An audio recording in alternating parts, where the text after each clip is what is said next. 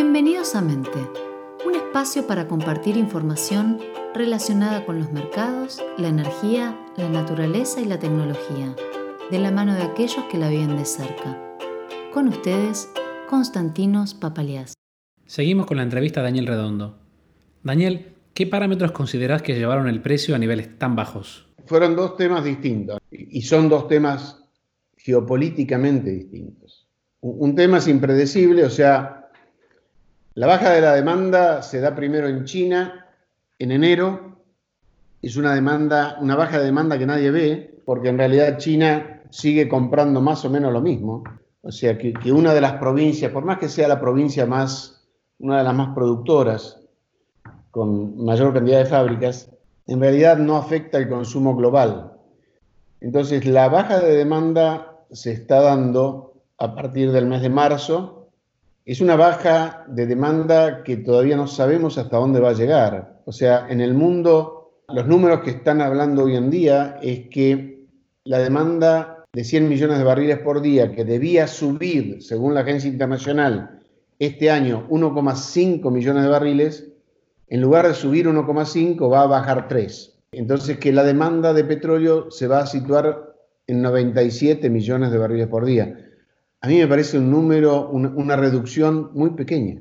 Yo, creo que la reducción va a ser muchísimo más grande que esta. Está alineado con esas predicciones del Fondo Monetario Internacional que dice que el Producto Bruto Global va a bajar 3,5, pero la, realidad que nosotros vemos en el país propio, digamos, y lo que se está viendo por televisión de la caída de actividad en Estados Unidos, en Italia, España, en Francia, en Alemania, es mucho más que un 3 o un 4%. Entonces, hay una caída de demanda, pongamos que sea del 5%. Esa caída de demanda indudablemente que empezó a afectar el precio del petróleo, pero, digamos, tiene un efecto secundario al lado del otro impacto, que es el impacto de la pelea entre Rusia y Arabia Saudita tienen una historia en común, digamos. En algún momento la OPEC no fue ya importante, no, tuvo la capacidad de estabilizar el precio del petróleo.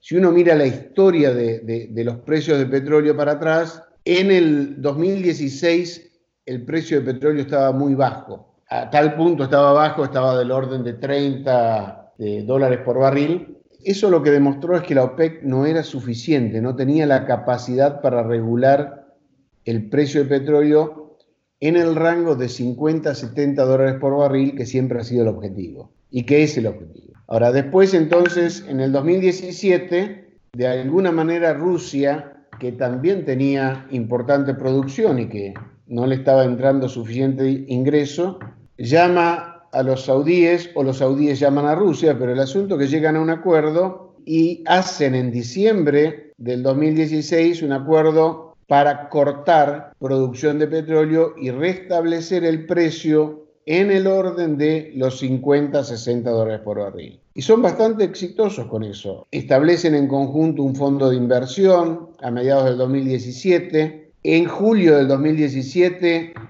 acuerdan otro corte de, creo que era de 1,2 millones de barriles por día hasta marzo del 2018. En marzo del 2018 el precio ya estaba alrededor de 65 dólares por barril. El príncipe saudí visita Rusia con un fondo de inversión. Pareciera que van a hacer un acuerdo también por eh, suplido de parte de Rusia de elementos para la defensa. En diciembre del 2017 extienden la validez de los cortes. Todo estaba bien, el precio del petróleo llega a finales del 2018 a valores del orden de 80 dólares por barril.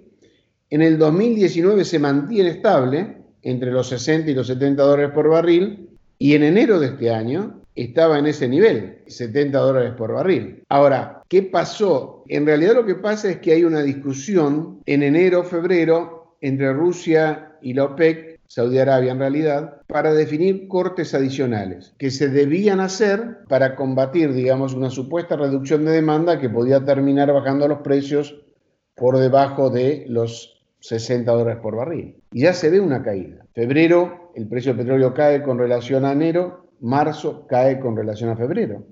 O sea, hay, hay una caída bastante importante.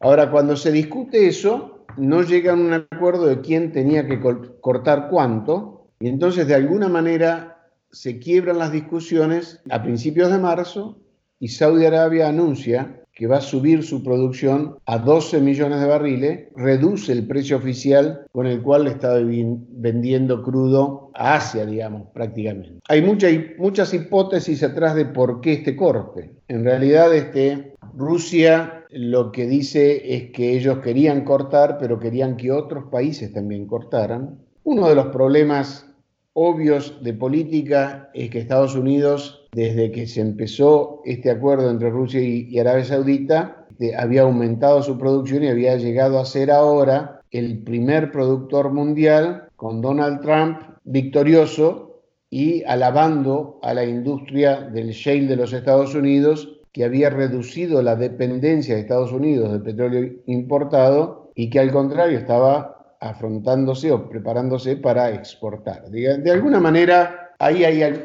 un juego entre países, quién depende de quién y quién es más fuerte de quién. Bueno, se quebró el deal, el acuerdo entre Rusia y este, Arabia Saudita, y eso hace que el precio del crudo se desplome por debajo de 40 dólares por barril y llegue en los últimos días de marzo a valores de 25 dólares por barril. ¿Quiénes son los que ganan y quiénes son los que pierden con 25 dólares por barril? Porque eso es lo importante.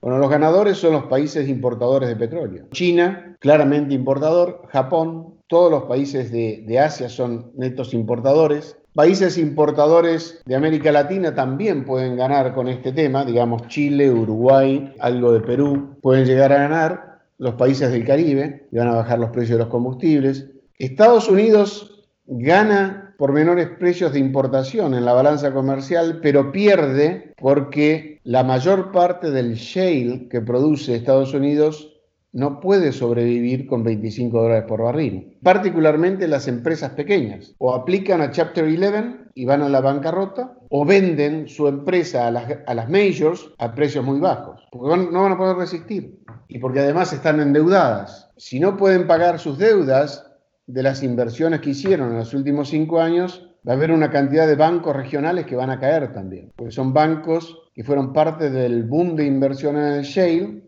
que le dieron dinero a, muy baja tasa y estas empresas pequeñas no pueden resistir de uno o dos años de conflicto. Estados Unidos como país va a ganar en la balanza comercial, pero va a perder en el desarrollo del shale.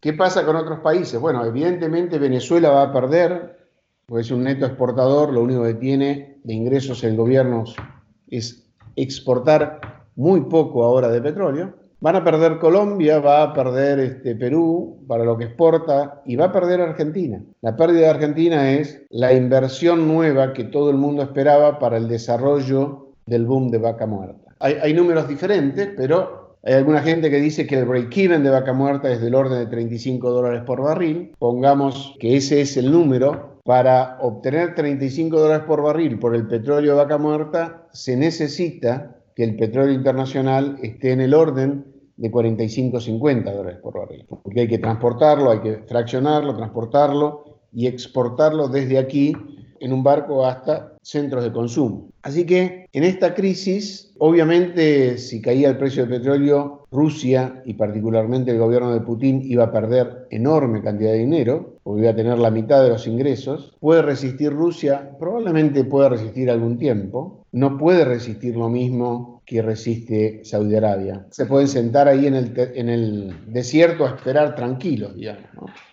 Sí, algunos informes dicen que tiene, eh, tiene pozos que pueden producir por debajo de los 10 dólares. Sí, puede ser. El asunto que se planteaba un escenario dramático, porque tenés el doble problema. Tenés el problema de una reducción de la demanda que está estimada, pongamos en 4,5, 5, 6 millones de barriles, pero que en realidad puede ser mucho más grave al mismo tiempo un aumento de producción. Países como Saudi Arabia que iban a aumentar su producción para hundir al competidor. Esa tenaza es lo que provoca que el precio del crudo llegue a 25 dólares por barril, es lo que llama la atención de Rusia y de otros miembros de la OPEC y lo que hace que hace, lo que produce una reunión la semana pasada en donde aparentemente llegan a un acuerdo de cuánto tiene que cortar cada uno. de alguna manera ese acuerdo, que creo que la reunión fue el jueves, es refrendado por una reunión de G20, de, ministros de energía del G20. Ahora, ¿qué es lo interesante de la reunión de G20? Aprueba verbalmente ese acuerdo o se muestra alineado con ese acuerdo de la OPEC, incluyendo en el G20 países que no pueden acordar, porque está Estados Unidos en el G20, está la Unión Europea, está Japón, y todos esos países, está Singapur, todos esos países tienen leyes antitrust que no les permiten ser parte de un cartel que fije precios. Pero bueno,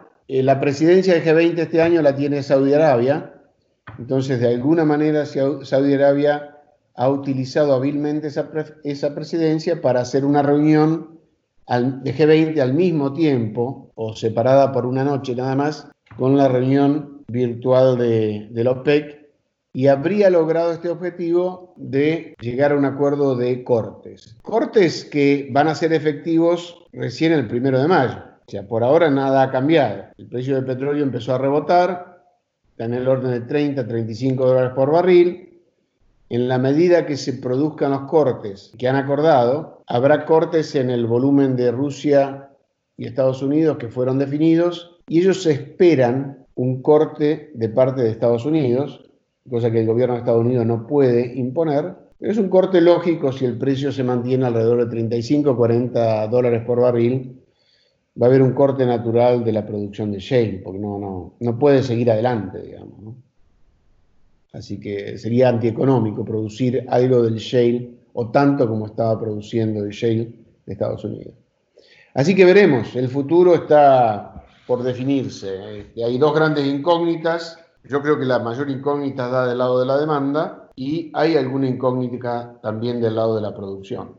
Daniel, quiero cerrar con esta pregunta. ¿Hay un artículo, un libro, algo de bibliografía puntual que recomendarías? No hay ningún libro muy claro, muy simple, escrito sobre lo que es el mercado petrolero y a pesar de que es un poco ególatra, te diría que hay un libro que escribimos tres personas para el Instituto Argentino del Petróleo y del Gas en el año 2011, que es gratis, se puede bajar, da todos los fundamentos de la economía de la refinación de petróleo y hay tres capítulos que hablan sobre lo que es el mercado de crudo, el mercado de combustibles, cómo se establecen los precios. Se llaman este, aspectos técnicos y económicos de la refinación de petróleo. Está disponible en el sitio web del Instituto Argentino del Petróleo y Gas. La otra cosa que yo les recomiendo mucho es que lean a Yergin, probablemente el mejor relator de la historia del petróleo,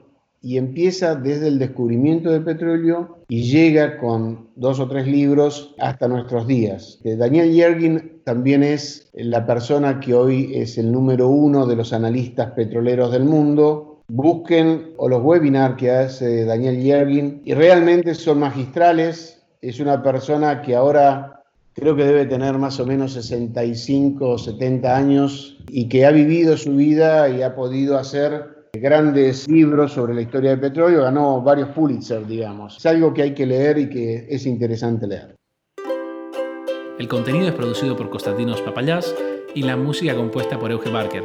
Podrán encontrar el podcast en su plataforma de preferencia como Spotify o Apple o la que más les guste y también seguirnos por LinkedIn.